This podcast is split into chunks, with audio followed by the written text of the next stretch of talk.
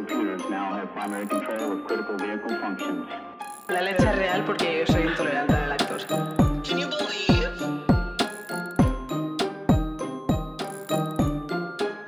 Y Soy Esperanza Gracia de los podcasts.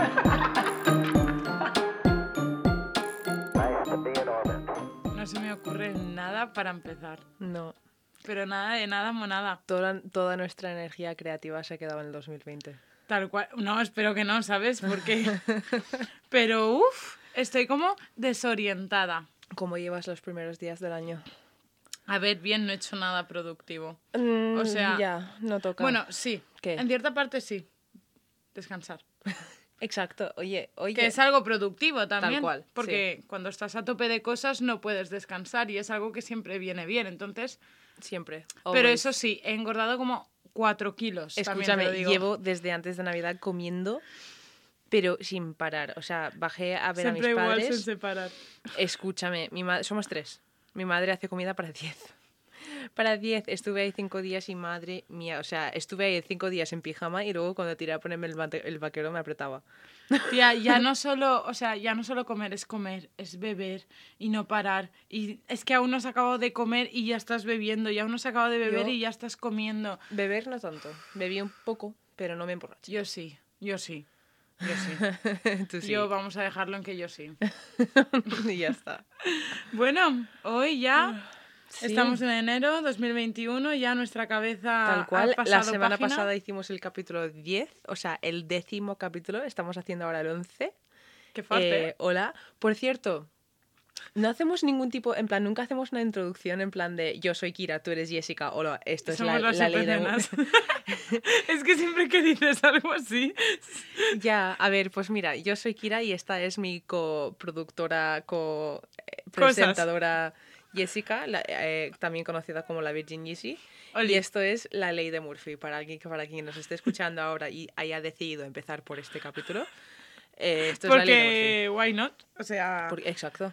Hola, la Virgin GC os bendice a todos. Os mando amor y bendiciones. Y Soy nada. Esperanza Gracia de los podcasts. Dios. vale. Y nada, aquí en la ley de Murphy, pues eso, hablamos de, de cosas random. ¿Me estás viendo el ojo? No. Vale, es que me estaba dando un tic muy fuerte. De que te tiembla. Sí. A mí a veces también me pasa y me, Me rayo mogollón. día. No sé si se ve por fuera o solo lo siento yo. por eso. Eh, eso, que aquí hablamos de cosas raras como el tic de mi ojo. Eh, no, cosas raras, eh, misterios, paranoias, conspiraciones, noticias randoms y, y cosas del mundo, cosas de cultura general. Y intentamos hacer que tenga todo un poco de sentido. Bueno, lo intentamos. A veces. Eso pues, ahí está la palabra clave, es intentar. A ver, lo gracioso es que es como si estuvieseis aquí con nosotras una tarde normal. Exacto, ¿Sabes? O no sea, hace falta porque nosotras mucho. somos así. Sí, Cualquiera de nuestros amigos lo puede corroborar. tal cual, tal cual. ¿Y tú qué tal llevas el año, Cari? Que no te he preguntado. Súper bien, descansando, todavía no he vuelto al trabajo. Eh, cuando haya salido, cuando salga esto, sí, sí, ya habré vuelto. Eh, pero todavía no he vuelto. He tenido un año nuevo súper genial, súper relax, súper guay. Y, y me siento a la vez como renovada, pero como apagada todavía. Estoy como... sí, todavía lo no estoy, estábamos hablando, que estábamos como Sí. un poco out. Ahora Todavía- tenemos que volver a hacernos. no estoy en el modo curro todavía, pero bueno, vengo a explicaros algo así un poco eh, denso. ¿Eso de qué vas a hablar hoy? Vale, pues hoy vengo a hablarte de un tema especial por dos razones. Porque es un tema que nos ha sugerido un oyente. Muchísimas gracias, Tecnoalquimista. y eh, dos, porque yo iba, eh, y tú te acordarás porque creo que te lo dije, eh, Sí. para el segundo capítulo de este podcast iba a hacer este tema, porque me encanta, pero no lo hice porque dije, Buah, igual es... No, no confiaba del todo en mis capacidades de poder explicar las cosas y esto tiene muchas cosas raras y no sabía si lo iba a poder hacer bien. Sí, es un tanto peculiar. Sí, entonces ahora ya creo que estoy al tanto y ya creo que puedo con el reto. Te voy a hablar del paso Diatlov. Vale. ¿Lo conoces? ¿Te suena? Sí. Sí, vale. Encima es que es súper raro. Es que es un tema raro y además igual no os, os suena lo que es el paso Diatlov, pero igual lo habéis, os cuento esto y decís, hostia, esto lo he visto en una peli. O esto tal, porque se han hecho películas, se han Eso escrito libros. O sea, es un caso mm, muy raro, ¿vale? pues Estamos en el 1959. Vale. ¿Te ubicas? ¿Vale? Sí. Vale. Me Eh, estoy trasladando ahí ahora mismo. 10 excursionistas rusos, estudiantes del Instituto Politécnico de los Urales eh, y además expertos en esquí de fondo que sabían hacer excursiones, que sabían lo que estaban haciendo, ¿vale? Eh, estaban de vacaciones de la uni, no tenían nada que hacer, típico reunión de amigos y querían salir de excursión. Eh, a una montaña que se llama Gora Or... Perdón. Una montaña que se llama Gora Ortorten. No, Otorten, que eh, es una montaña de unos 1200 metros de altura Ostras. y en el- la lengua indígena local, el mansi o, o torten significa montaña de vientos remolino, ¿vale? Vale.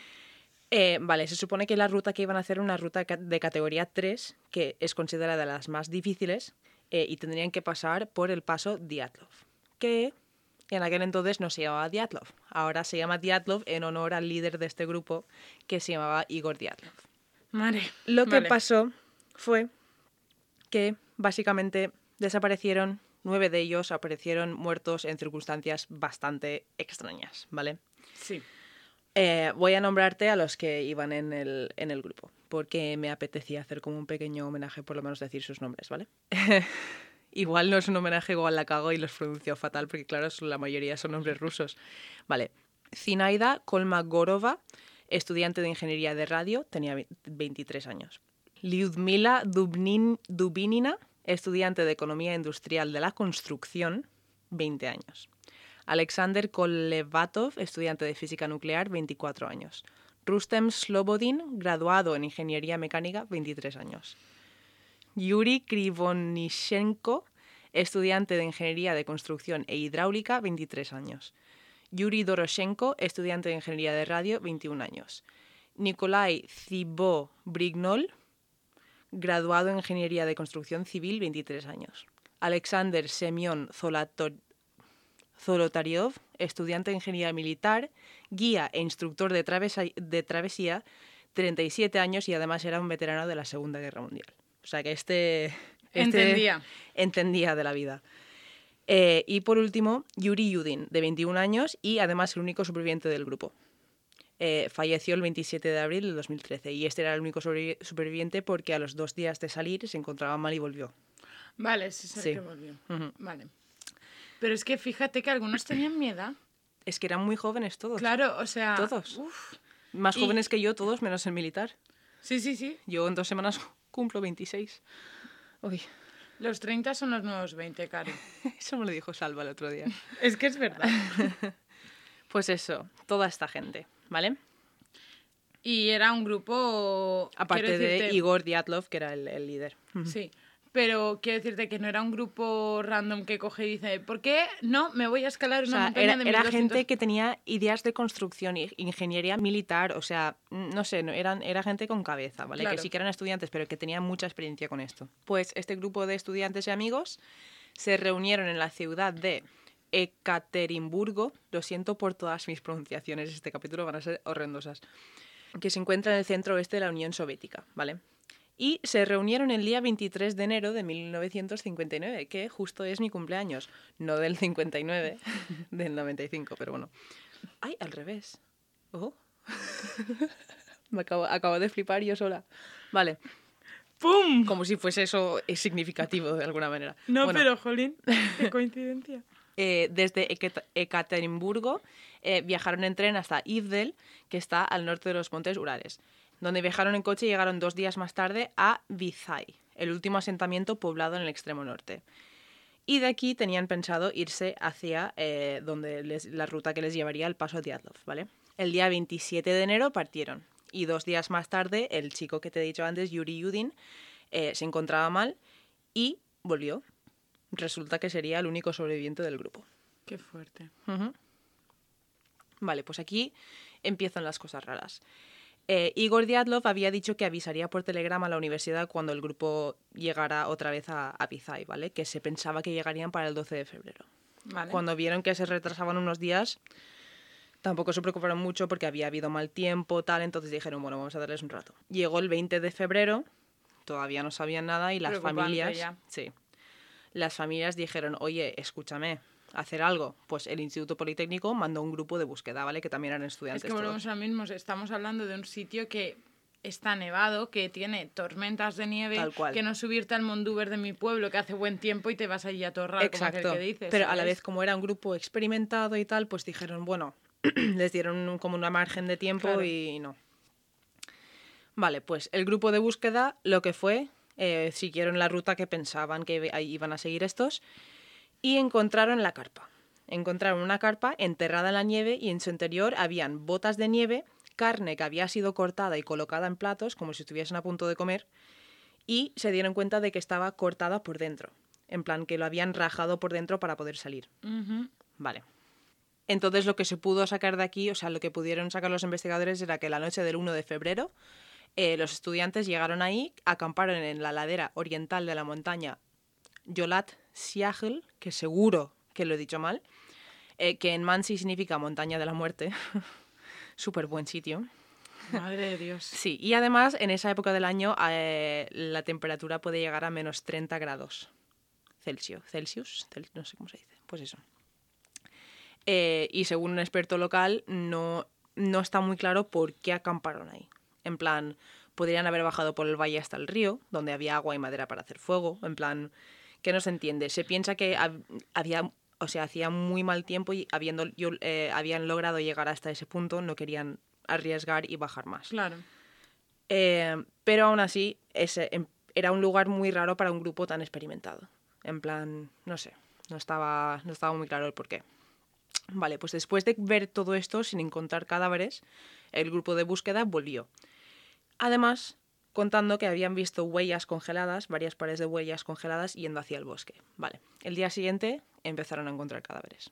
Encontraron, empezaron a seguir las huellas que llevaban hasta un bosque cercano eh, y luego ya por la nieve empezaron a perder las huellas. Pero encuentran junto a un árbol lo que parece ser restos de una hoguera y los dos primeros cadáveres. Eh, los dos solo iban con ropa interior, iban descalzos. Totalmente descalzos. Me, me acaba de dar un escalofrío. Eh, en el árbol habían restos de sangre y se piensa que intentaron eh, trepar el árbol por algún motivo. Eh, luego, en la misma zona, buscando un poco más, a unos 600 metros de ese árbol, encontraron tres cadáveres más. Uno de ellos era el líder, Diatlov, que tenía una rama en la mano y estaba como en una postura que indicaba que estaba o intentando defenderse o intentando proteger. Eh, el otro cadáver tenía una fisura en el cráneo, quizás de un golpe o algo, eh, pero todos, es lo que está calificado, lo que está, se pone, pone en la investigación que todos murieron de la hipotermia, aunque tuviesen lesiones. Vale. ¿Vale? Vale, y el tercer cadáver eh, era una de las chicas de la excursión y en este caso, en lo que es la investigación, solo indicaba que el cuerpo tenía un tono corporal extraño. Solo ponía eso, que luego hablaremos un poco más de eso. Eh, y según estaban posicionados los cuerpos, se piensa que los tres estaban intentando volver a la tienda de campaña. Vale. Vale. Tres meses más tarde, cuando ya había derritido la nieve, encontraron los cuatro cuerpos restantes. Vale. Sí, eso te iba a decir que me sonaba algo de que Sí, tardaron tuvieron un que poco. esperar un tiempo a que se Sí. derritiese un poco la nieve. Eh, en estos cuatro cuerpos, el examen médico que fue llevado a cabo por un doctor llamado Boris Vostrosdeny, eh, vieron que eh, tres de los cuerpos tenían lesiones mortales. ¿Vale? Eh, uno de ellos tenía el cráneo destrozado. a una de las chicas le faltaban costillas, la lengua y tenía el cuello fracturado. Y en la ropa de todas estas personas se encontraron altos índices de radioactividad. Además, al tercer cadáver le encontraron fracturas en el pecho y le faltaban algunos dientes. Y a dos más de ellos les faltaban los ojos. Ahora, los dientes, los ojos, eh, todo eso, mm, la lengua puede ser animales, pero ¿por qué solo esas cosas? ¿Sabes? Bueno, Claro, a ver, eh, lo puedo entender porque hay mm, animales de carroña que se alimentan de cadáveres, Sí. entonces son cosas que están muy a la... sí. Pero romper Sí. costillas y cosas así, tiene que ser un animal muy tocho que Es pise. que eh, lo ¿sabes? importante de aquí, bueno, aparte, eh, a ver, volviendo a lo que te he dicho antes del color de piel, eh, según familiares que fueron a los entierros y vieron a los cadáveres que pudieron verlos, eh, tenían la piel de un color así como anaranjado, raro. ¿vale? Vale. Y eh, en los que presentaban lesiones mortales, sí que podrían haber sido eso lo que les había matado, no hipotermia, pero eran lesiones internas, casi todas. Eh, uno, alguno tenía hemorragias, pero eran cosas de por dentro que no tenía por qué haber pasado y además que no, no había ninguna señal de, de peleas o luchas, aparte del Diatlov, que estaba como posicionado en una posición de, de defensa. Pero él no tenía nada. Vale.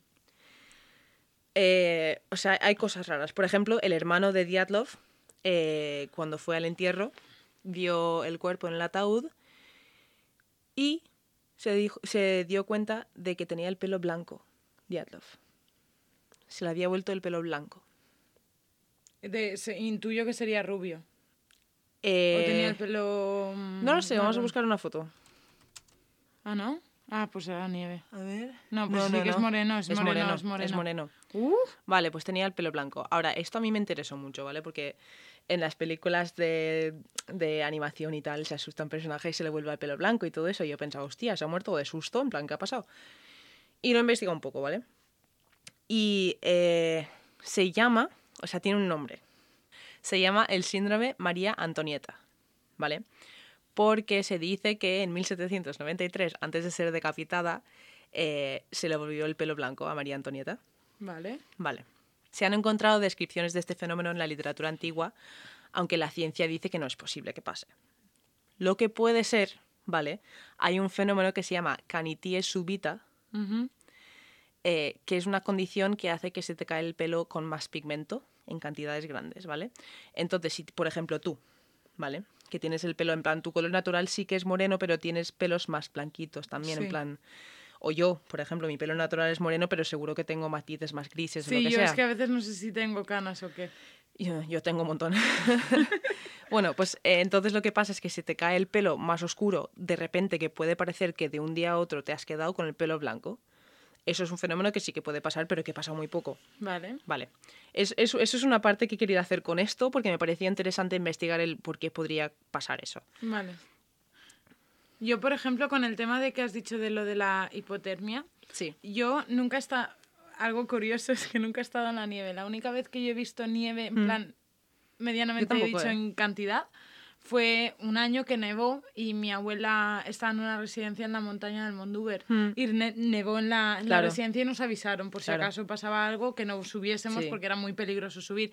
Y fuimos allí y recuerdo por el tema de que decías de que los dos primeros se encontraron en ropa interior, Sí. ¿vale? Y descalzos. Yo, algo que recuerdo mucho es que yo tenía nueve años, pero algo que recuerdo mucho es que yo no llevaba guantes, ¿vale? Y toqué la nieve todo el rato con mis manos. ¿Qué pasa? Que todo el rato, al estar constantemente tocando la nieve, algo muy frío, no notaba. Cuando noté, subí al coche, ¿vale? Y tenía las manos de coña, a mi primo le pusimos nieve en el gorro, Sí. para que le pesara y que se, cuando hiciese así, que se le cayese, ¿vale? Tuvimos que meter otro primo mío y yo las manos dentro de su gorro porque nos ardían las manos. Eso es lo que te iba a contar ahora. Vengo a contarte eh, que no tengo apuntado cómo se llama el fenómeno, pero hay una cosa que pasa, que cuando te entra muchísimo frío, rollo hipotermia, tu cuerpo causa una reacción que tú, lo- aunque estés sintiendo frío, parece que estés ardiendo, porque realmente si tú lo piensas, si tocas algo que está muy frío, es una sensación muy similar a, a que queme, en plan,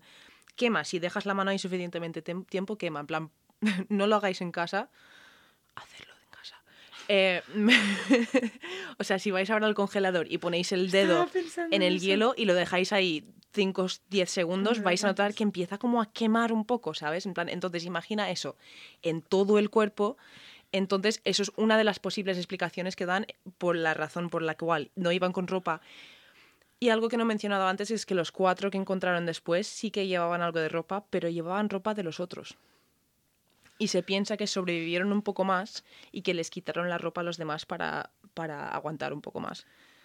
A ver, el, eso te iba a decir. Creo que esto, la historieta la he contado por eso. No sabía, intuía que le ibas a contar, Hmm. Sí. pero no se me ha venido a la cabeza ahora, no- ni lo estaba pensando ni nada, me ha venido a la cabeza. Pero es que me parece muy curioso porque esa explicación realmente solo tendría cabida para dos personas, porque el resto iban vestidas. Exacto. ¿Sabes? Y aunque también sufriesen lo mismo porque algunas tienen como Sí. heridas súper graves porque- y otros no. Porque salieron disparados de la tienda de campaña sin las botas. Y es que son gente que, que está acostumbrada a estar ahí, Tal ¿sabes? cual. Sí. Que no es como si tú y yo ahora nos vamos Sí. a la montaña. Pues en aquel momento las autoridades rusas decidieron decir que la causa fue una, y esto entre comillas, poderosa fuerza desconocida. ¿Vale? Y archivan el caso. Claro, esto la Rusia soviética. Archivan, clasifican el caso, no lo puede ver nadie. En los años 90 volvió a estar disponible, aunque faltaba información. ¿Cómo no? Y claro, esto, mm, escúchame, abrió las puertas a todas las conspiraciones posibles que pudiesen haber de esto. Paréntesis, abro paréntesis y lo cierro enseguida. Sí. Estamos hablando de Rusia otra vez. Es- Uy. Cierro Uy. paréntesis. Pues esto se va a poner interesante ahora, porque aquí vengo a contarte cositas. Vale, Ahora se expande por Rusia el podcast.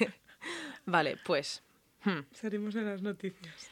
Una de, o sea, hay muchas teorías de conspiración sobre esto, en plan que si eran aliens, que si eh, había habido un, una, un, yo que sé, terremoto, que si había un Había sitio al lado que de estaban probando, sí, un Sí. arma nuclear y que provocó un movimiento sí. de... Pues no sé vengo, eso vengo a hablarte de esa teoría porque es la que a mí más me, me interesa. Porque, Una a ver, avalancha. Sí, exacto. A ver, dicen que podría haber sido una avalancha, pero es muy raro el posicionamiento de los cuerpos, es muy... Y que la tienda se hubiese roto. Que la tienda estuviera... Exacto, en plan, no sé. Hay muchas cosas raras, ¿vale? Pero bueno, voy- yo vengo a hablarte de una teoría, que una de las principales teorías es que la muerte de esta gente podría tener una explicación tecnológica, ¿vale? Vale.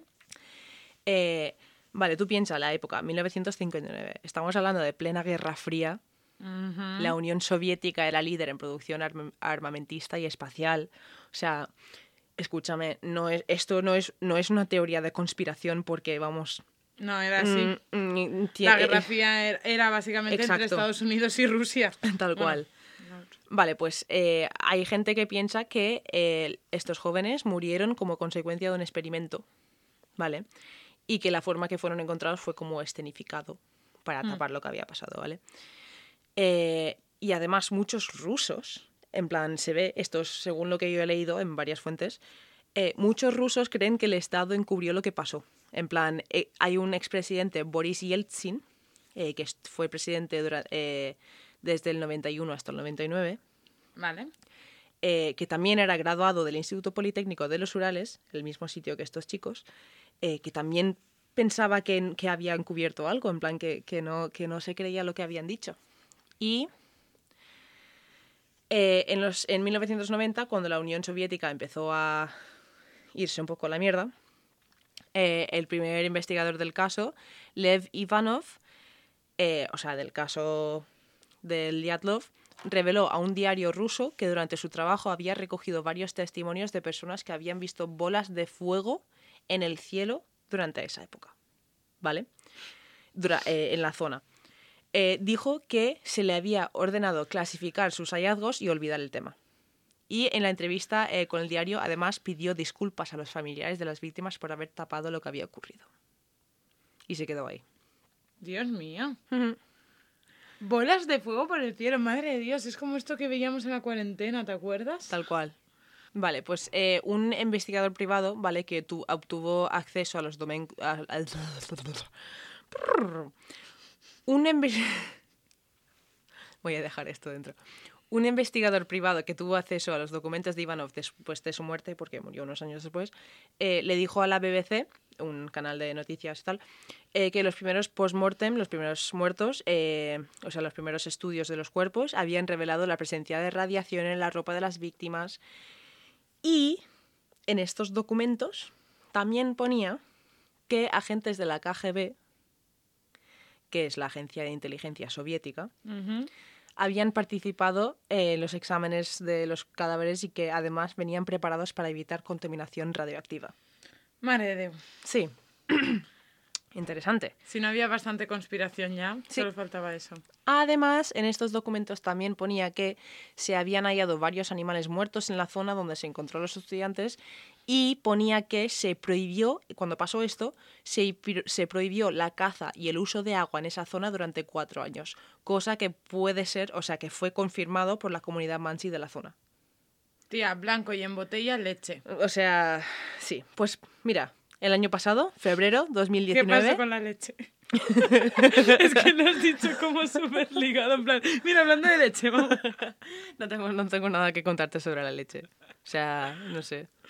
La leche es real, porque si tú ya no la miras, ¿a ti quién te dice que la leche sigue en la La leche es real porque yo soy intolerante a la lactosa y te digo yo que es real. o sea, por lo, o si, si no es real, que alguien me, re- me reescriba ese trozo de código, por favor, que quiero comer queso. Vale. En febrero del 2019, el año pasado, hace poco menos de un año, eh, fue el 60 aniversario de, de todo esto. Y Pasó algo, ¿no? volvieron a abrir el caso, del Estado ruso volvió a abrir el caso y lo cerraron enseguida y la explicación que dieron fue, y esto entre comillas porque es lo dijeron, es lo que han dicho, eh, fue una avalancha o un bloque de nieve compacta que cayó o un huracán. Ya. Pero, y se quedaron tan, tan panchos. Sí. Sí, y lo del Y gente- huracán tendría un poco de sentido porque se conocía, lo que te he dicho antes, se conocía en la montaña hasta la que iban, en la montaña de viento remolino, no sé qué. A ver, ahora, o sea, en aquel momento no lo sé, pero sí que sé que ahora los guardas forestales se dedican a, a no a analizar, pero cuando tienen programas que notan los microseísmos de la Tierra Sí. que pueden provocar avalanchas. Sí. Quiero decirte, en aquel momento no lo sé, pero si hubiese habido una avalancha tan grande como para que pasase lo que pasó, ten- habría algún indicio de, de la época de que Es eso es fue eso. así. Es ¿Me, que es me eso. explico? Hay que indignación me entrado en un momento, de Sí. verdad. A ver, yo, yo lo que veo aquí de estas teorías, a mí la que más me destaca es lo de la KGB y todo eso, en plan de que igual ellos encontraron en algún experimento que estaban haciendo, en plan se toparon con eso y los de ahí decidieron, vale, vamos a dejarles la tienda de campaña aquí. Porque claro, estaba, la tienda de campaña estaba en un sitio súper raro. Entonces los encontraron en un sitio donde no tenían que encontrarlos. Los mataron o lo que sea. Yo qué sé, los drogaron y los dejaron por ahí sin ropa. Yo qué sé, tía. Pero los llevaron ahí, dejaron la tienda de campaña ahí, por eso están en un sitio que no tiene sentido. Y por eso, yo qué sé, se despertaron todos ahí, se fueron corriendo. No Tía, lo sé. no lo sé, es, es muy raro. Yo cuando lo vi y vi, a mí es que me encantan las teorías raras, ¿vale? O sea, la random de la de los aliens y todo eso. Pero cuando vi la de las armas, es que, a ver, dentro de lo que cabe, ¿vale? Porque no lo puedo asegurar, pero dentro de lo que cabe tendría todo el sentido del mundo. Por el momento de la de la historia que es, Es que, que es están en. Guerra Fría después de una Segunda Guerra Mundial Además, y después de porque- una Primera Guerra Mundial en además, el mismo, en el si mismo el, siglo, si ¿sabes? el caso ya estaba cerrado, ¿por qué volver a abrirlo y decir eso? En plan, estaba cerrado, pero estaba... Eh, ¿qué, te había dicho antes? ¿Cómo, cómo habían dicho? En plan, estaba cerrado por una fuerza natural desconocida o algo así. Y decidieron volver a abrirlo para volver a decir lo mismo, pero con palabras menos conspiratorias. Claro, o más concreto rollo, ha sido esto, callaos la Sí, boca. sí. No lo sé, tía. Es como un Roswell, ¿sabes? Rollo, esas cosas Es que, me parece muy interesante esto. Y hay Sí. libros, hay películas, o sea, hay cosas muy interesantes. Muchas ¿Tú gracias. qué piensas? Por la, por la recomendación. Yo, lo que te he dicho, en plan, yo pienso que se encontra- en plan, encontraron algo que no tendrían que haber encontrado, intentaron cargárselos y, y- y fallaron en dejar la tienda de campaña en un sitio súper raro. No, es que no lo sé, hay cosas que no se pueden explicar, en plan... Tía, ¿no es como que te, tienes falte- varias teorías o para sea, el mismo caso? que le, que le falten los ojos y que le falte la lengua a uno y que le falte costillas y tal, que sí, animales, vale. Táchalo a eso si quieres, porque ya me parece raro, en plan, que solo falte eso. Porque yendo descalzos, no sé por qué todavía tienen los pies, en plan, los dedos de los pies es lo primero que se comen los ratones y estas mierdas. No, la, no sé, no sé. Y lo de los hemorragios internos y lo de la, la radiación, la radiación me lleva a pensar que o se encontraron, en plan, se acercaron mucho a un sitio donde no tenían que haber estado, o sí que estaban haciendo pruebas de bombas o pruebas de explosiones y les cayó uno. Pero eso no explicaría por qué algunos tienen lesiones y otros no. Tía, es eso, por eso te digo que es como que de yo he escuchado un montón de teorías sobre esto porque la verdad que es un caso que en su momento me interesó bastante ahora, Mm. Pero ya os digo, yo todo lo que veo es por YouTube y son vídeos de 45 minutos Sí, sí, sí. con fotos, con esquemas, que si uno dice no sé qué y el otro tal, y es como que es un caso que me cuadran varias teorías a la Es vez. que varias a la vez, ¿a que sí? ¿Sabes? Porque me cuadraría el tema de la hipotermia perfectamente por lo que te digo. Exacto. El, el calor extremo que te da cuando Sí, estás en pero un frío que- aunque, extremo. aunque te puede cuadrar eso, ¿por qué salieron disparados del- de la tienda? ¿Y por qué, ¿Por qué no quedarse dentro? por qué no Es que- todos llevaban las botas? No les dieron no les, no les dio tiempo a abrirlo bien desde dentro. si ¿Por fue una abrirlo con una avalancha que tendría el sentido de que abriesen con una navaja porque no están para perder el tiempo. La tienda no se encontraría. claro, estaría rota y, y encima bajo de toda la nieve. Claro. ¿Sabes? Y tampoco creo que encontrasen la carne y todo perfectamente dentro de la nieve. Exacto. ¿Sabes? Después el tema de... Ah, lo- Que por cierto, hay una foto de la tienda de cómo la encontraron, que la Mm. subiremos porque es interesante verla. Claro, y después están los otros que tú en medio de una avalancha, a mí lo que se me ocurre es correr, no me da tiempo a, a trepar un árbol. En plan, para mí trepar un árbol es como si te viene un oso. Es Y que, tú claro, si te viene oyes alguien- el rugido del oso, sales Si estás- corriendo. Estás no sé, intentando esconderte un de alguien. animal. Sí. O, o de alguien. Sí. Pero también te digo, ¿alguien? ¿Quién coño va a estar ahí arriba? Quiero que- decirte que no es la, la- la- no es Colón en Valencia, ¿sabes? Que estamos, decirte, estamos en medio de una montaña que vecinos pocos. Tal cual. ¿Sabes? Es que es como que me encaja teorías de animales, teorías de, de- de- de bombas, me encajan un montón de cosas, pero en el mismo caso, pero para cada persona. Pero es que no me, es que no me, a mí teorías de animales tampoco me encajan porque ninguno tenía, en plan, no tenían marcas de garras, no tenían de nada. mordeduras, no ni- tenían, no tenían señales de animales, en plan, les fa- le faltaba la lengua, que sí, pero de, en plan, no los labios, los labios no estaban mordidos, en plan, eso no, eso un animal no lo hace así y de también limpio. te digo que si viene una persona, ellos eran ciento y la madre contra uno. Claro, eran nueve. Claro, Ocho, eran ocho, porque el otro día Sí. se había ido. pero quiero decirte, No, ocho- nueve, nueve, eran nueve. nueve contra, contra uno, no me jodas. Si viene uno a hacer daño a dos que están en una misma tienda, hay más gente Claro. para bloquear. Y otra vez, ¿por qué poner la tienda ahí? En plan, que esta gente tenía experiencia. Sabría de sobra dónde sí y dónde no. Exacto. Ay, madre de Dios. Sí, sí, sí, sí, tal cual. No sé, muchas, muchísimas gracias por la, por la sugerencia tecnoalquimista. Gracias. Eh, me encanta este tema y, y, y no le encuentro Si se vuelve a abrir, lo amplías. en plan, o eran mucho más inútiles de lo que dice la gente y, y- y no sabían realmente lo que estaban haciendo, que lo dudo, o eran súper experimentados y pasó algo que, que no sabemos. Pasó algo que no sabemos y ninguna de las... O sea, no era un huracán. Es que un huracán. Tía, no me jodas. Cuando son cosas que. Un huracán no te sales corriendo de la tienda, te quedas dentro de la tienda. Yo, yo creo que lo más sano en esas situaciones es quedarte dentro, ¿no? No salirte corriendo. Porque No además la, tienda no parecía No sé, muy... no estar- estaría destrozada la tienda, tía, que es un huracán. Tal cual, la tienda solo tiene un poco de nieve encima y ya está. Tía, poco. mira, ha cazado desde tormentas. Tal cual. O sea, que eso revienta todo Estados Unidos. Es que, ¿Qué me estás contando? Mira, o sea, es que no lo sé. No lo sé. Y lo de la, la radiación, en plan... mm, lo de que unos llevaban la ropa de otros, salieron sin las botas. No, tía, eh, pero a mí lo que me resulta raro es que unos intenta, están eh, en ropa interior intentando escalar un árbol, el otro con la rama en la mano, Hmm. las no sé, es que no tiene entre ellos, es como si hubiesen muerto en diferentes días o si no se conociesen entre sí y cada muerte fuese independiente de la otra, Claro. porque no tienen un factor en común. ¿Sabes lo que te quiero Hmm. decir? No es que a todos les han pegado un tiro, Hmm. es que cada uno, a pesar de que tienen en común lo del tema de la hipotermia, Sí. Tía, mm, es lo que tú dices, unos de, eh, en ropa interior y el otro, los otros con la ropa de los unos. Uno que se murió de, de que le falta la lengua, los ojos, los dientes. Tal cual. No sé, tía, me parece como muy turbio Es y muy muy extraño. peculiar. Sí. O sea, muy, muy, muy Tim Burton, ¿sabes? Sí. Algo muy que parece Es escrito. muy extraño, muy extraño. Quiero ver la película que va de esto y me quiero leer el libro también. Hay varios libros. Se ve que hay un libro que ha escrito, que escribió un ruso, que eh, estipula varias teorías, varias posible, posibilidades, pero se ve que el libro tuvo que ser aprobado por el gobierno ruso. Y se ve, se piensa que hay otra versión que nunca llegó a sacar, que es un poco más mm, conspiratoria en cuanto al gobierno y todo eso, que no le dejaron sacarlo. A ver, no es por nada. Después del pasado de Rusia, al igual como lo digo con Estados Unidos, no me extrañaría que fuese algo Claro de que no. ellos que lo han cerrado. Claro que Quiero no. decirte que no O sea, estamos... yo no estoy diciendo que sea, no es, no son aliens, chicos. O sea, no estoy diciendo que sea algo para, no es un fantasma del bosque, ¿sabes? En plan, no es un yeti. que, de- que había gente que decía que era Sí. Yeti, me muero. Eh, el otro día vi una cosa de no sé qué de ADN de yeti. Eso lo tengo que Ay, investigar. sí, sí, algo así leí Sí. yo. Lo vi en algún sitio, lo vi en plan meme y Sí, yo pensé que- también. Que, que, ¿Por qué el Yeti ahora? Exacto, O yo lo vi y pensé, esto es un bulo tal, pero si lo hemos visto las dos en algún lado, no sé, voy a investigar. Vale. Pero eso, que hay gente que piensa que es Yeti, Bigfoot, toda esta mierda, en plan, no sé qué. ¿Tú crees en eso? Yo creo que existen criaturas de la Tierra como el puede ser Yeti o llámalo como quieras que todavía no hemos conocido. Totalmente. Fiel, o sea, es 100% lo creo.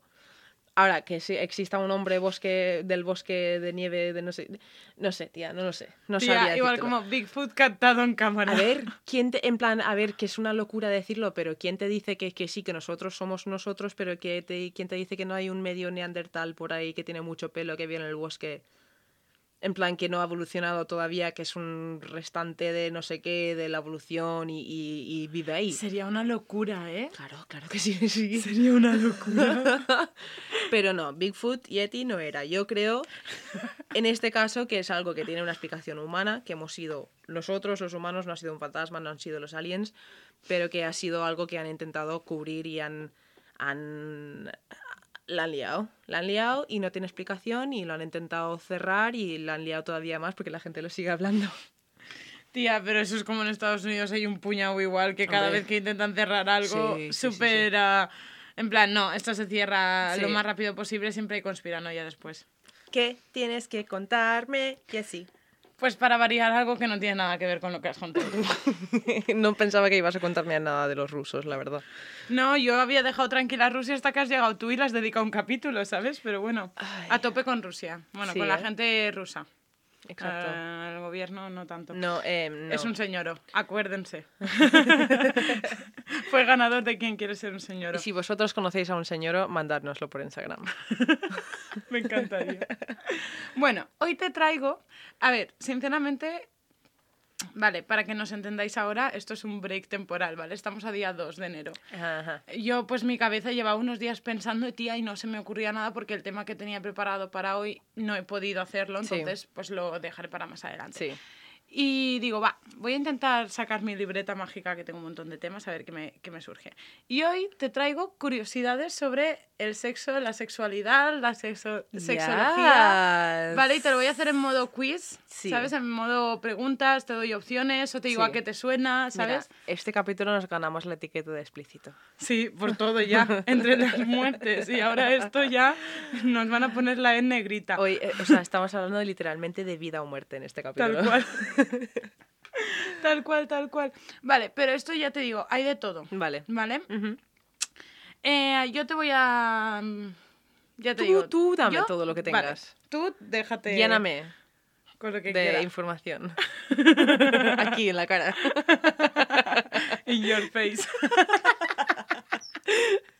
vale. La primera es. Dime. ¿A ti te suena de algo la palabra odaxelagnia? Odaxelagnia. No, ¿No? para nada. Vale.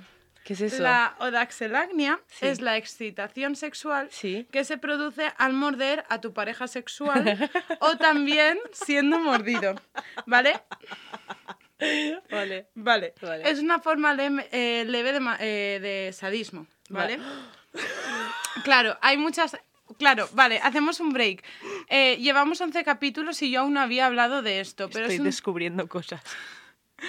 Pero Kira lo puede contar, son Sí. temas que me apasionan, o sea, que me, me parecen súper interesantes y yo lo trato con una normalidad, o sea, que para mí... En un capítulo pasado dijimos, al igual que no tenemos que anunciar cada vez que nos duchamos, podemos hablar del acto de ducharnos. Pues al igual que no tenemos que anunciar cada vez que follamos, podemos hablar de sexo como algo normal y deberíamos de hablar como, en plan, como... Es que Y es- esto lo he traído porque dentro de muchas cositas Sí. hay más información, Vale. porque así es como una mini clase. Vale, me, porque... me encanta cuando me cuentas estas Vale, cosas. por eso te digo que esto es una forma leve de sadismo. ¿Qué pasa? Que muchas veces tenemos relaciones sexuales eh, pues en nuestra vida sexual activa, ¿vale? Que pensamos que no, pero entran dentro del BDSM, porque el Ujú. BDSM pensamos que es 50 sombras de Grey. No. Y no, porque de hecho hoy te iba a hablar de eso, Sí. pero lo dejaré para más adelante. Entonces, el sadismo básicamente es de dolor Sí. tiene que ver con el dolor, ¿ale? Ujú. Y es eh, el sadismo, para quien no lo sepa, por si acaso hay alguien que no lo tiene muy claro. ¿vale? Es, eh, el sadismo es la práctica en la que se obtiene placer derivado del dolor de otra persona, Vale. ¿vale? Y el sadomaso es cuando es hacia ti. Ah, yo eso no lo sabía. En plan, pensaba que era lo mismo. O sea, que el sadismo es cuando a ti te gusta hacerle daño a otra persona y el sadomaso es cuando te gusta que te lo hagan o te gusta hacértelo tú. No, es- Que está bien, está bien, Vale, está bien. vale. Cuando Vale. sadismo es que tú lo hagas Sí. y mm, sadomaso Sí. es hacia ti, ¿vale? Pero normalmente es que otra persona te lo haga. Vale. ¿vale? Vale, esto es el primero. Me, me ha resultado curioso porque muchas veces pensamos de, ay, pues no, yo me fijo mucho en las manos y ya está, pero eso son, de normal se llaman filias. Claro. Vale, es que cuando son ciertas cosas fuera de lo explícitamente sexual Claro, que te atraen. En plan, me, me atraen las orejas. Claro, y hay, hay veces que son situaciones. No, no me atraen las orejas, era un ejemplo. Pero hay veces que son situaciones, Sí. ¿vale? O condiciones muy particulares, ¿vale? Sí, vale. Pues esto es una filia, ¿vale? Vale. Que es la excitación que te produce el ser mordido o el morder. Vale, interesante. Vale. La segunda es una pregunta para ti, por ser una persona con vagina Vale, y con hola. aparato reproductor femenino. Aquí estoy yo, sí. ¿Vale? Eh, hay algunas que tienen que ver con el aparato reproductor masculino. Yo especificaré para las cosas, ¿vale? Si Vale. son referidas al aparato o Vale. al genital o a las personas, Me ¿vale? parece guay. Vale. Kira, Dime, Jessica. ¿cuántas reglas crees que vas a tener en todo tu periodo fértil? Espérate, ¿puedo calcular mentalmente un Sí, segundo? claro. Vale, yo empecé a tener la regla con 14 años. Vale. Teniendo en cuenta que lo tendré igual hasta los 50 como mucho. Como ¿Vale? mucho, creo. O sea, no, como igual un poco más de los 50. Mi madre Ujú. tuvo la menopausia a los 55. Em, esos son eh, 36 años. Vale, 36 por 12 son 360. Espérate. 452. Muy bien. Eh, no, esto no- Al- no, lo voy a recortar, eh, esto lo estoy haciendo a velocidad. Sí, lo que sí, sí, sí, sí, sí, tal cual. 452. Vale, 452. Más o menos y a, lo- a una media de 400. ¿En serio? Sí, sí, sí, sí, sí. Muy fuerte, muy fuerte. Muy guay. Vale, vale, Y vale. soy de letras. ¿Cómo te has quedado? Me encanta siempre que cuando hacemos algo de matemáticas los de letras es y soy de letras. No me ha hecho falta estudiar cosas Ay, de esas. Pues eso, madre mía. Vale. Y de aquí, como te he dicho antes, te iba a dar como una cosa curiosa y te hablo un poquito de esto. Sí. ¿Tú sabes cómo se llama la primera vez que te llama? Sabemos que cuando se te va la, la regla es menopausia. Ujú. ¿Vale? ¿Tú sabes cómo es la primera regla, el nombre que hay? No, Se llama menarquia. menarquía. Menarquia. Menarquia y menopausia. Vale. De ahí que, si habéis leído El segundo sexo de Simone de Beauvoir, Sí, Eh, lo- y lo hice para filosofía en Vale. segundo de bachillerato. Dentro del segundo sexo es como que es un libro muy denso, ¿vale? No lo Sí. recomiendo para todos los No, públicos. no, no, no. De hecho, tienes que tener una ligera idea de feminismo y de... Sí, yo lo leí y lo entendí, pero no me gustó. Tengo que decir que Si te lo es- volvieses a leer ahora, a lo mejor sería igual diferente, sí. porque a mí me pasó lo mismo. igual era Pues la profesora que tenía hay una parte que te habla de los cambios hormonales y los hombres solo sufren dos. ¿Vale? De niños a adolescentes adultos. Sí. Pero en cambio nosotras que tenemos tres. Sí. Niñas, menarquia exacto, y menopausia. menopausia, Claro, ¿Vale? De ahí Mm. que también tengamos una diferencia hormonal en ese aspecto. tal cual. ¿Vale? Y nada, la menarquia suele ocurrir entre los 10-15 años, la media de España son 12, Ujú. ¿vale? Y la menopausia suele ser entre los 40 y 51 años, Ah, hostia, vale. ¿vale? Vale, pensaba que era un Ahí, poco más tarde mi madre. Bueno, es que mi madre empezó la regla más tarde. Claro, yo- a mí me bajó a los 15, a lo mejor a mí no se me va a los 50 y se me va a los 55. Claro. ¿Vale? Pero bueno, más o menos para que tengáis un poco de información, que últimamente estaba hablando con muchos chicos sobre la regla y no tienen mucha idea. Entonces, si hay algún chico que le interesa esta información, pues mira, eso que te llevas. A ver, está, en plan, todos deberíamos de saber de todos. Al fin y al cabo, si eres un chico heterosexual que vas a estar con una chica el resto de tu vida. de hecho, voy a hablar estar- de hombre, o sea, de hombre, no de genital, sexual, Pero masculino. si eres un hombre heterosexual que quieres estar con una mujer el resto de tu vida o alguien que tenga genitales femeninos el resto de su- eh, tu vida, deberías de saber estas cosas. De hecho, si eres una persona que tiene una madre o una hermana, Deberías deberías, de de, saber estas cosas. Sí, tal cual. Bueno, la tercera. Esta es un poco para romper ideas malas que tenemos en la cabeza en cuanto a definiciones. Vale. ¿Cuánto crees que mide la vagina? En plan, por Estimulada. dentro. Por dentro. En plan de, de- de apertura a... Vale, primero, pregunta, ¿qué es para que, si tienes que definir vagina, qué es vagina? eh, todo lo que tienes ahí. En plan, es- Error. ¿no? Eso es la vulva. La vagina es el conducto de la O penetración. sea, solo lo de dentro. de ahí la pregunta que te he hecho la vagina, ¿qué tamaño tiene estimulada? Porque la vagina Pero, ¿y entonces es- cómo le llamas a la zona en Vulva. general? La vulva es lo que decimos el coño. Todo. La, la vulva, esto lo voy a leer para no dejarme nada, ¿vale? Pero la vulva es el conjunto de genitales femeninos que incluye los labios vaginales, Sí. tanto los superiores, o sea, los mayores como los menores, el clítoris, la uretra, que es por donde sale el pis, la Sí, vagina, sí, que es el conducto de la penetración Que y muchos, de... muchos tíos y algunas tías piensan que se mea y se folla por el mismo agujero. Me Y eso es, me, me hace gracia, pero porque es tan fácil como ponerte a, la- a las personas con vagina un espejo delante. Tal, tal cual, tal cual. Y sí. también educación sexual. Exacto. Muy importante. Vale, y el monte de Venus, ¿vale? Sí, sí, eso- todo eso es la vulva. Vale. La vagina es el tubo muscular elástico que se extiende desde los genitales externos, Sí. ¿vale? Que es la vulva, Sí. ¿vale? Hasta el cuello del útero, que eh, volvemos a lo mismo, es por donde sale la regla o el chiquillo y por donde tenemos relaciones Mira que tengo genitales durante casi 26 años y estoy aprendiendo todavía cosas. Pero porque tendemos a decir vagina como Claro, todo, claro. pero eso es vulva. claro, interesante. Vale, y lo que te decía es que la vagina, que es el conducto, ¿vale? Eh, como sabéis, por ahí tenemos que parir. Dato curioso, no existe clitorial vaginal porque tú no puedes obtener placer por tu vagina, ya que la vagina, ¿vale? Estimulada, bueno, de media son 10 centímetros, Ujú. 10,6 centímetros de largo. Sí, ¿Vale? Estimulada puede llegar hasta 13. Por eso hay Sí. muchas chicas que en la penetración en ciertas posturas les duele porque les toca el cuello del Sí, útero, sí. eh, del útero que es el cervix. ¿Por qué las mujeres no pueden tener, entre comillas, y ahora se puede explicar el por qué, placer eh, de manera vaginal? Porque la vagina solo tiene 3 centímetros de sensibilidad, ya que tienes que parir. Si Exacto. tuvieses toda la misma sensibilidad en toda la vagina, las mujeres no podrían parir Exacto. del mismo dolor. Por lo tanto, eh, también hay que incluir aquí eso de, de, en plan, cuanto más grande la tienes, mejor tal, no No, no, no, no. Mentira, 3 centímetros. 3 centímetros es lo que tenemos de sensibilidad ahí, así que 3 centímetros es lo que te hace falta.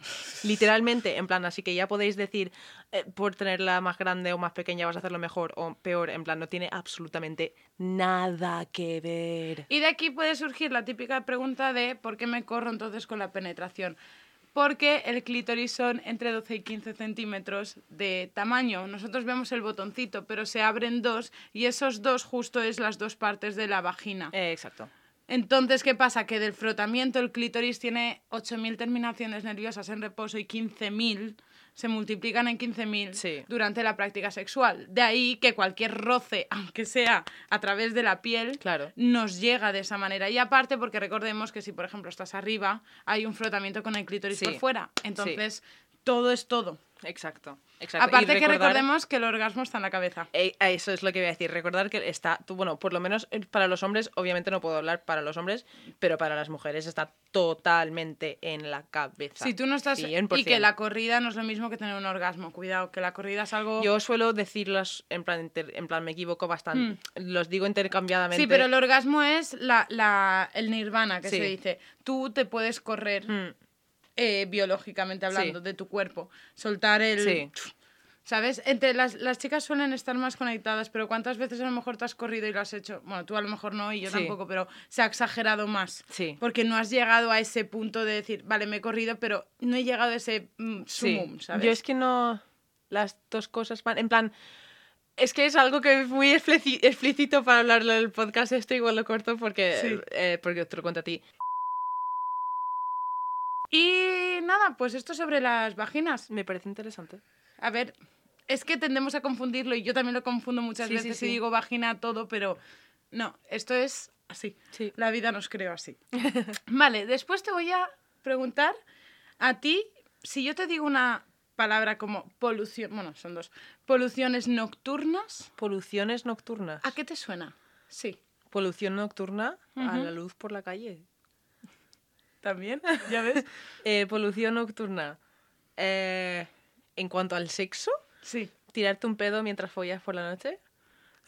no, no tiene nada que ver. No lo sé. ¿Vale? tía. Y seguro que la gente que haya pasado la noche, o que seáis tíos, Sí, o que hayáis pasado la noche con un tío, sí. nunca te ha pasado, bueno, o por la tele que hemos visto que los tíos se despiertan con una erección. Ah, Eso es claro. una polución nocturna. Ah, pero eso es súper natural. En plan, yo de esto sé un poco, en plan, es, es normal que te pase. De hecho, durante, cuando, estás cuando los hombres están durmiendo, se les suele plantar varias veces. y es una Efectivamente. Es una, señal de que se le circula bien la sangre y todo eso, ¿no?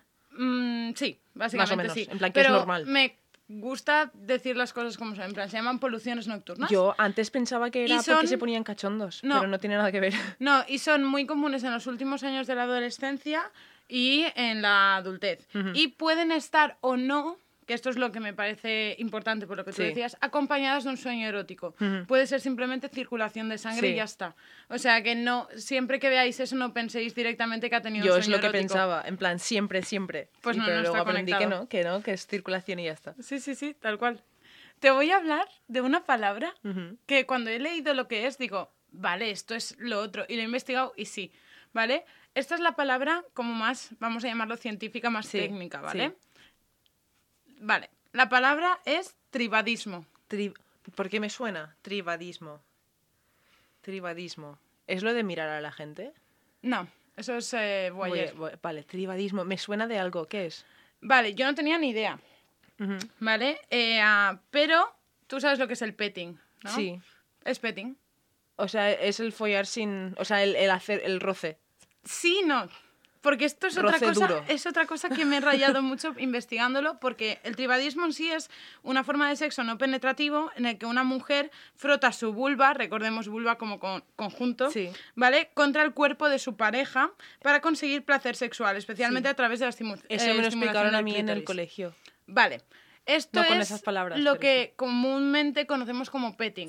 ¿Qué pasa? Que investigando sobre el petting, el petting tiene como tres niveles. Sí, sí, es algo como. El primero son lo que entendemos como besos, caricias, Sí. algo como más Sí. bonito, ¿vale? El segundo, que es como un frotamiento más cercano y ya a lo mejor no llevas tanta ropa. Oh, y el vale. tercero sería como el tribadismo, que ya es cuando estás completamente desnudo y tienes ese tipo de acercamientos. Interesante. ¿Vale? Hay mucha gente que incluye dentro del petting como si fueran, no me gusta utilizar esta palabra y puedo explicar por qué, eh, los preliminares, Ajá. ¿vale? Porque hay gente que en el nivel 3 incluye también el sexo oral, pero a mí eso, po- by myself, yo, eh, o sea, por mí misma yo no consideraría el petting como sexo oral. Creo que el sexo oral es sexo oral y la masturbación es otra Sí. cosa. Creo que va más como menos especializado a un genital. ¿sabes? El petting. Sí. Y nada, pues el tribadismo es petting, nivel 3. Inter- Petting, nivel 3, desbloqueado. Alexa, di esto cuando yo te diga. Pulsa Start para empezar. Fight. Choose your character.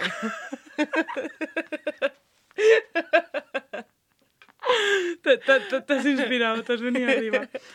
Vale. Ahora te voy a decir una cosa y tú me tienes que decir si es verdadero o falso. Vale. Vale.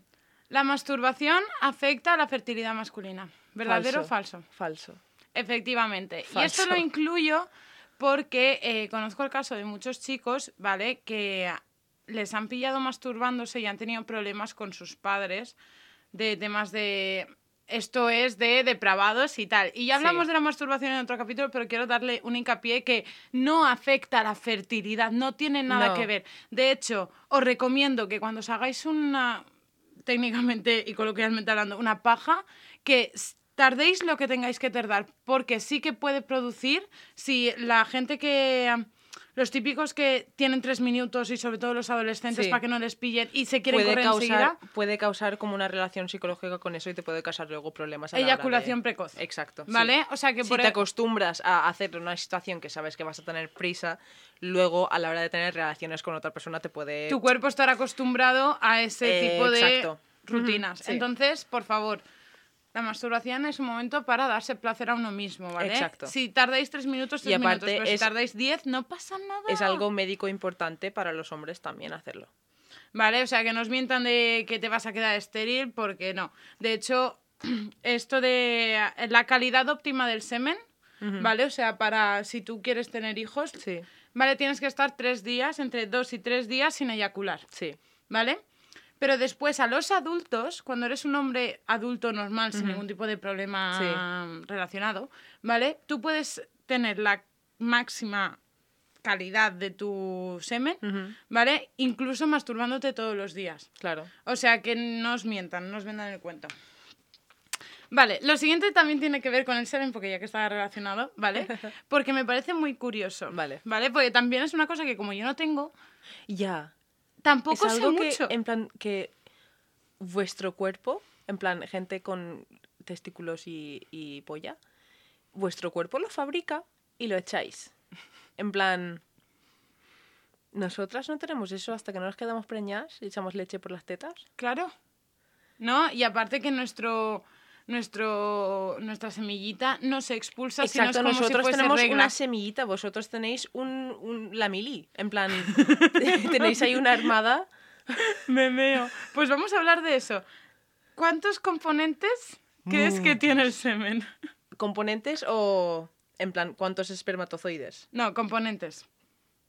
Un. 15.000, No. Es menos, es muchísimo menos. 500, Menos. ca- 20, Más. 50, Por ahí. 48. 59. Ah. Más o menos son 59. A ver, tiene como. Está compuesto de un millón de cosas. Hubiese sido ¿vale? genial que fuesen 69. Sería la simulación. Sería la simulación. ¿Te imaginas que descubren 10? En plan, hay un- alguien que está escribiendo el código ahí arriba que dice "Ah, 69. Pum, e- enter. Modelado. Waterloo, literalmente. Vale, pues a ver, tiene más, pero como que los principales son más de 59, ¿vale? Ujú. Como proteínas, magnesio, fructosa, potasio, vitamina C y B12. Ya sabéis, chicos y chicas. Vale. Yo no he dicho nada. Vale. Y de aquí he cogido tres datos curiosos que es que vuelvo a lo mismo. Como no sabía de esto, digo, aprovecho y añado como cositas que me han parecido interesantes sobre el Sí. semen. Vale, eh, el volumen de la, de la eyaculación son entre 2 y 4 milímetros. Vale, Ay, mililitros, perdón. vale. Vale, entre poquito. 2 y 4 mililitros. Pero Ajá. parece más. Parece bastante más. Escúchame, Pero no, no, no. influencia El, el color y depende de la abstinencia. Ah, en plan, ¿cuánto Sí, eso ¿Vale? lo sé. Si, Si no te has hecho una paja en muchos días, Puede llegar hasta 6 y explota. 7 mililitros. Uh, joder. Vale. Depende también pues, de la capacidad de Sí. tus hormonas eh, y de la parte especializada de los testículos, que ahora no me acuerdo, que están especializados en fabricar el semen. Vale, después, chicos, si el color es blanco o es amarillito muy clarito, Sí. todo va bien. No os preocupéis porque esto se debe a las flavinas de la vesícula seminal, que es la encargada, lo que estábamos diciendo, de Sí. crear el semen. Sí, sí, sí. ¿Cuándo os tenéis que preocupar? Cuando sea nara- anaranjado o Eh, rojizo. Sí. Porque esto im- puede implicar que tengáis eh, sangre dentro del semen, ¿vale? Y esto se llama hema... Buf, hemates... Uh, lo tengo que leer, lo siento. Hematespermia. Hematospermia, vale. Vale, que es un trastorno urológico. De ahí que tengáis que ir a- al urólogo, al igual como nosotras tenemos que ir al ginecólogo. Eh, exacto. ¿Vale? Que los tíos a veces os pensáis que sois superhéroes en estas cosas y no. No. Hay que mirárselo todo Yes. todo. Vale, y la consistencia, ¿vale? De normal eh, tiene esa forma como coagulada, Sí. ¿vale? Debido a la facilidad de solidificación por el fosfato de la espermina. El fosfato de espermina, que es un componente que tiene el semen. Interesante. Brutal, ¿eh? ¿Cómo te has quedado? Me encanta. Vale, y esto ya como es un poco más cortito, Sí. ¿vale? ¿Tú sabes lo que es un espéculo vaginal? No. Vale, yo sí, y tú también. Vale. Estoy segura de que lo sabes, pero no sabes que se llama así. Vale, ¿el porque qué? como no nos lo enseñan. ¿El? El espejo, el es- espéculo vaginal, ¿vale? Es un aparato utilizado para abrir ligeramente la vagina. Ah, es la cosa esta del La ginecólogo. pinza. Sí. La pinza. Ay, que siempre hace... Está free, súper Vale. fría. Para realizar la prueba, La eh, las pruebas de las citologías, ¿vale? O la prueba del Papa Nicolau o algo así. Sí. Que eso es la prueba que detecta el cáncer de cuello de útero. Hostia. ¿Vale? Importante ir a hacerse las pruebas. Sí. Porque el virus del papiloma humano puede causar ca- eh, cáncer de cuello de útero. Sí. Y recordemos que hay más de 200 tipos de papiloma. Tal cual. ¿Vale? Y nosotros, o la población, está vacunada por el 18 y otro más, que no me acuerdo qué número era, que son los que provocan esto. Sí. Pero pueden provocar enfermedades parecidas. Tal cual. Eh, dato importante, quiero hacer, algún día voy a hacer un capítulo sobre vacunas, en general, en plan, en general de las teorías de conspiración que hay Hmm. sobre ellas, de lo tontas que son. Quiero hablar de la vacuna del COVID y, si puede ser, para ese capítulo tendremos un invitado. Vale. Me parece bien. Vale. Vale. Uh, vale, fiesta. Vale, ahora... Sorpresa en directo. Ahora vengo a hablar de una cosa que me da muchísima rabia, ¿vale? Vale. Y esto se lo digo a las personas con pene, sobre todo me ha pasado con tíos cis heterosexuales, ¿vale? Vale. Eh, no me digáis que el condón os aprieta, Ay, por favor. ¿vale? os voy a explicar. Los condones para ser lanzados al mercado tienen que pasar, al igual como las vacunas y al igual como cualquier cosa que tú tenga que ver con tu cuerpo, tienen que pasar una serie de ensayos. ¿vale? Una de, de las pruebas es que los condones deben, o sea, deben, para ser aprobados, estirarse más de siete veces su tamaño. Ya tenéis que ser súper dotados y también tengo que decir que el pene más grande de la historia registrado es de 34 centímetros. Aún así, el condón a ese pene le viene. Sí. ¿Vale? Y esto lo añado así como dato interesante, ¿vale? Eso una. Dos. Deben soportar 39 newtons, Dios. Vale, vale, sí. ¿vale? O sea, para la peña que pilote, que se haga la idea. Y aparte, tienen que ser resistentes mínimo para soportar 18 litros de aire. Dios, vale. Eso como norma internacional, no de España. Esto es internacional. Mm. O sea, que no me vengáis con el cuento de es que a mí me aprieta. ¿Vale? Es que no, es que no. ¿Por qué no? Es que no, sabemos que no. Vale, ya está. O sea, esto ya era como mi parte más cabreada. Y ahora voy a explicar tres cosas súper rápidas porque me han parecido súper curiosas. Una, ¿tú sabes a qué velocidad viajan las sensaciones eróticas? Muy rápido. Muchísimo. Vale, viajan a través de la piel al cerebro a 230 kilómetros por hora. Madre mía. O sea, es algo instantáneo. Una caricia que te toque en la vulva, sí, sí, sí, sí. eh, cualquier zona erógena, tarda. dos- o sea, es instantáneo. Madre mía. Es instantáneo. Brutal. Vale, después. Esto es que me encanta. ¿Tú sabes cuál es el récord actual de orgasmos en una hora? En hombres, o sea, en personas con vagina y en personas con. En una con hora. Pene. En una hora. Sí. ¿Más de ses- 60? ¿En vaginas? Sí. Sí. estoy, vale, es que eso estoy intentando calcular. Basado en experiencia. Eh, en vagina. Di uno. 82. 138. La madre. ¿Eso es más de uno cada 30 segundos? El Satisfyer. Imagínate. 138. ¿Y en hombres? En hombres. Piensa que es otro. sí, sí, sí, es por eso. otro 42. mundo. No. 16. 16, vale, sabía que iban a ser menos. Vale. Así como dato, récord mundial. No sabía 16 que eso se había calculado y cuando lo he 130. encontrado. Claro, ahí esa es otra. 138 versus 16. Es increíble. ¿Is this too late now to say sorry? me meo. Dios. ¿Qué te parece? Me parece impresionante, la verdad. O sea, A mí me parece impresionante que haya un récord de esto. En plan, un récord Guinness. de esto. 132. Escúchame, ¿cómo 38. no le ha explotado el corazón? O la vagina. Esa mujer no tuvo orgasmos ya en un año. Se lo repartió. Escúchame, esa mujer se hizo monja después, dijo, joder, a tomar por culo, tío. Me meo ahí probándolo. Eh, eh, eh, eh. Todos a una, como fuente ovejuna. Madre mía. Y bueno, el último datito que tengo, ya, este ya lo sabes, porque he hablado de esto en un proyecto que tengo ahora cerrado que lo abriré próximamente. Vale, eh, el primer vibrador se...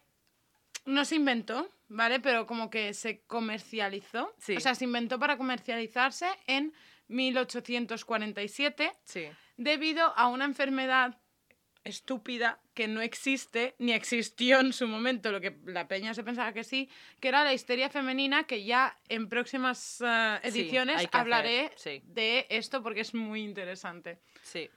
1847, ¿eh? Pues mm, mira que, vale, yo tengo algo que contarte relacionado con eso.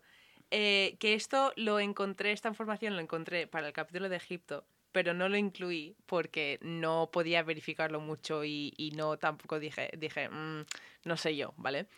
Pero se dice, se cuenta, pero no está para nada establecido como cierto, que Cleopatra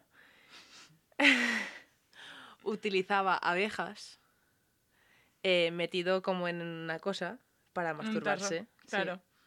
porque como vibraban, Qué fuerte. Hmm. A ver, es que Cleopatra puta ama. se piensa, por eso se, se piensa que en inventarlo, no en comercializarlo, pero en inventar la idea del vibrador, los egipcios fueron los primeros.